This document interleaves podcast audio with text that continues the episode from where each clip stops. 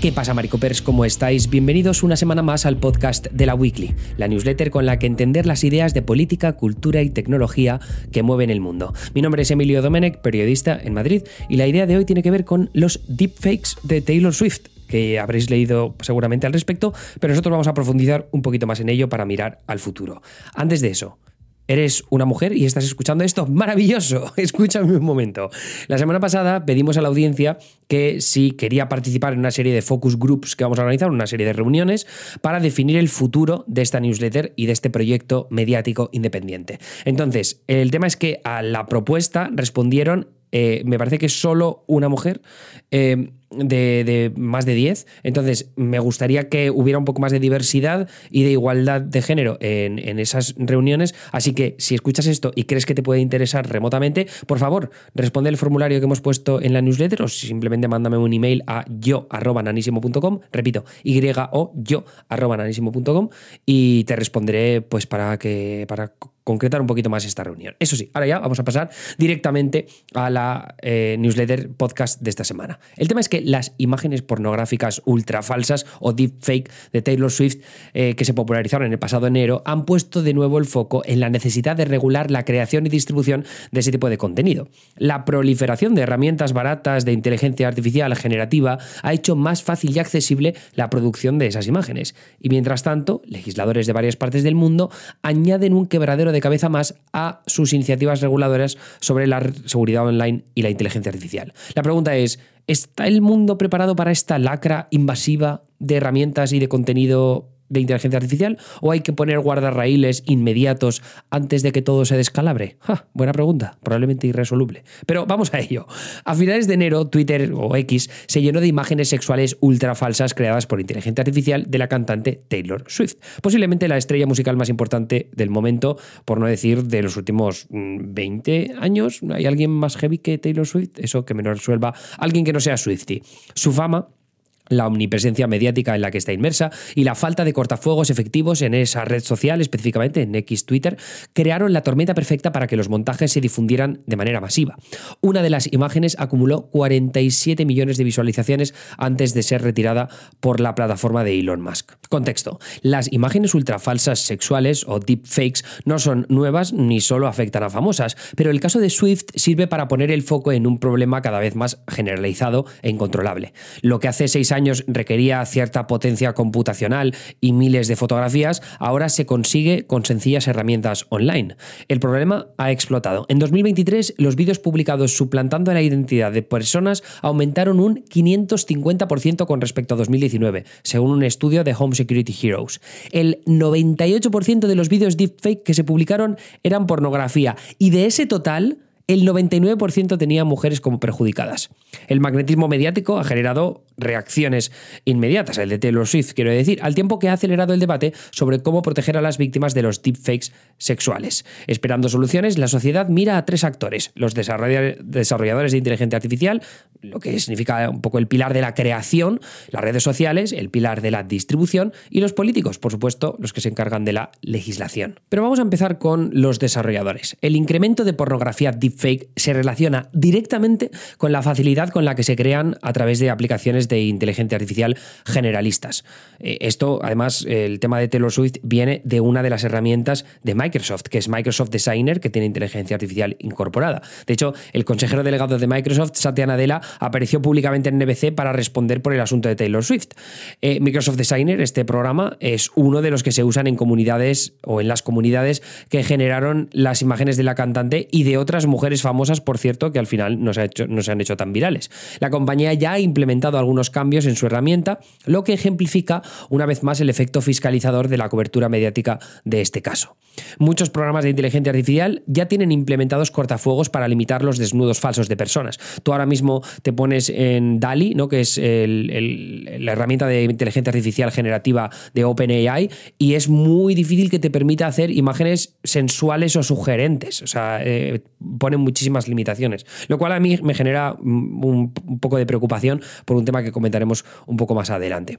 Eh, el tema es que estos programas, eh, con estos cortafuegos, no siempre son demasiado efectivos o no todo lo que deberían. Y la carrera por el liderazgo de la inteligencia artificial muchas veces se impone a la seguridad, especialmente desde países con regulaciones menos estrictas. Hay varios estudios que aportan propuestas, eliminación de contenido dañino de los datos de entrenamiento de la inteligencia artificial, incluir sesgos artificiales en los modelos, transparencia en los algoritmos y equipos rojos que busquen las grietas de las herramientas. Los equipos rojos son estos que em, contratan las grandes compañías de ciberseguridad para buscar esas vulnerabilidades sin ser hackers eh, nocivos, ¿no? ni, malos actores, sino que son gente contratada para que haga esa labor.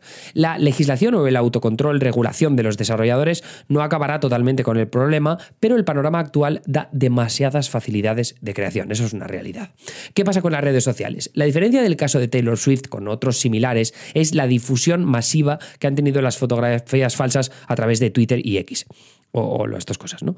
Este tipo de imágenes se comparten habitualmente por canales privados de plataformas como Telegram o en las profundidades de la dark web, frenando en cierta medida su propagación. El daño y alcance de esta historia es fruto de la incapacidad de Twitter X para frenar este tipo de contenido, accesible para su audiencia diaria de más de 200 millones de usuarios activos. ¿Y cómo ha reaccionado la plataforma? Bueno, la cuenta de seguridad de X publicó un mensaje diciendo que trabajaban para eliminar las imágenes y que tomarían acciones apropiadas contra las cuentas que las difundieron. Musk, Elon Musk, concretamente, anunció que contrataría 100 moderadores, oh, 100, gracias Elon Musk, para lidiar con la situación. Clásica reacción impulsiva del consejero delegado que se deshizo de miles de estos trabajadores, moderadores, cuando compró la, la compañía. En el último año han corrido ríos de tinta sobre la degradación de los sistemas de seguridad contra la desinformación de Twitter X desde la compra de Musk, pero no parece que las advertencias sobre los peligros de la desinformación política lo muevan a implementar grandes medidas paliativas. Así que, bueno, nos damos con un canto en los dientes.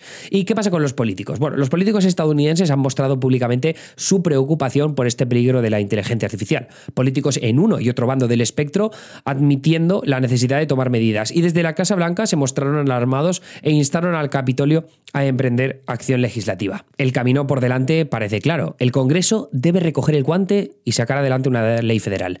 California, Nueva York y Virginia son estados que ya tienen leyes estatales dirigidas contra estas imágenes sexuales no consentidas, pero el objetivo ahora es una protección nacional. Un grupo de senadores de ambos partidos presentó la semana pasada una propuesta que permitiría a las víctimas demandar por la creación y distribución de contenido sexual de pornografía deepfake no consentida Abriendo el foco ante este problema global, en diferentes partes del mundo se han aprobado leyes con propósitos similares, aunque con la dificultad siempre presente de identificar perpetradores en la red, ¿no? Porque pues, están en todas partes y luego tienes que buscar esta IP, a veces no hay registro, no hay rastro, en fin, es un follón, ¿no? En el contexto europeo, Reino Unido aprobó en 2023 la Online Safety Act, ilegalizando de manera particular la pornografía deepfake. Pero claro, siempre con la problemática esta de identificar a los perpetradores. Por contra, la Ley Europea de Inteligencia artificial, la AA Act, no contempla protección particular para esas víctimas, algo que han criticado desde varias organizaciones. La ausencia de una ley específica no impide que se sigan persiguiendo estas imágenes de inteligencia artificial no consentidas, porque al fin y al cabo también es un proceso ilegal, ¿no? Es algo, estás cometiendo un crimen. Pero ante un problema cada vez mayor, facilitaría la labor de los juristas tener una descripción específica de este crimen, ¿no? Entonces, ¿por qué te estamos hablando de toda esta historia desde la Weekly? El, el asunto es que la pornografía deepfake está normalizándose, pero el fenómeno está lejos de verse acompañado por iniciativas reguladoras competentes. Tampoco hay una reacción pública a la altura del problema, en nuestra opinión. Los deepfake ya son mecanismos de chantaje pornográfico y de otros tipos de digitales, como se vio con unas estafas en YouTube hace solo un par de semanas que protagonizaban famosos. Además, existe toda una red de creadores de deepfakes cobrando por suscripciones y por encargos con quién sabe qué propósito. Y es cuestión de tiempo que se levante la barrera que limita la adopción global de herramientas de inteligencia artificial para crear deepfakes con webs que operarán fuera de la regulación esperada en Occidente. Sin embargo, el trato que se le da a esta noticia de Taylor Swift, como ya pasó en 2019 con Scarlett Johansson, es el de una anécdota más en el sinfín de noticias sobre mujeres víctimas. Cero sorpresas en ese sentido. ¿Y qué pasa con la regulación? El dilema que plantean los deepfakes y las herramientas avanzadas de inteligencia artificial es que avanzan demasiado rápido, y ahí entran en juego otras dos dinámicas. Primero, que muchos legisladores no están versados en las formas de poner guardarraíles a su potencial. La edad de los políticos, especialmente en Estados Unidos, no ayuda. Y segundo, que otros tantos legisladores están deseando valerse del miedo y las prisas ante la revolución de la inteligencia artificial para meter un caballo de Troya en la regulación de Internet. En Estados Unidos, las mayores iniciativas legislativas tienden a ser demasiado amplias o excesivamente restrictivas, peligrando con coartar la libertad de expresión y la privacidad de los usuarios de formas inimaginables para el Internet que conocemos. Existen proyectos legislativos que claman intentar proteger a los niños en Internet al tiempo que abren la puerta a que la derecha ultraconservadora censure contenido a su gusto, sin olvidar que cualquier intento de limitar la creación en herramientas de inteligencia artificial peligra con atentar contra el proceso y la libertad de quienes las usan. Como detalle adicional, los movimientos antipornografía llevan años deseando aprovechar este momento para atacar la libre expresión sexual y pornográfica en Internet, amenazando las comunicaciones consentidas por un lado y el desempeño de los trabajadores y las trabajadoras sexuales por otro. En conclusión, la proliferación de deepfakes pornográficos ilegales, así como su fácil acceso, subraya la necesidad de una legislación específica y efectiva contra la creación y distribución de este contenido. Pero por ahora no hay esperanza en que alguien dé con la clave en el corto o medio plazo, especialmente en Estados Unidos. En ese país, una ley competente podría forzar a las grandes compañías tecnológicas a que tomen pasos en la dirección adecuada y limiten los efectos más nocivos de este fenómeno.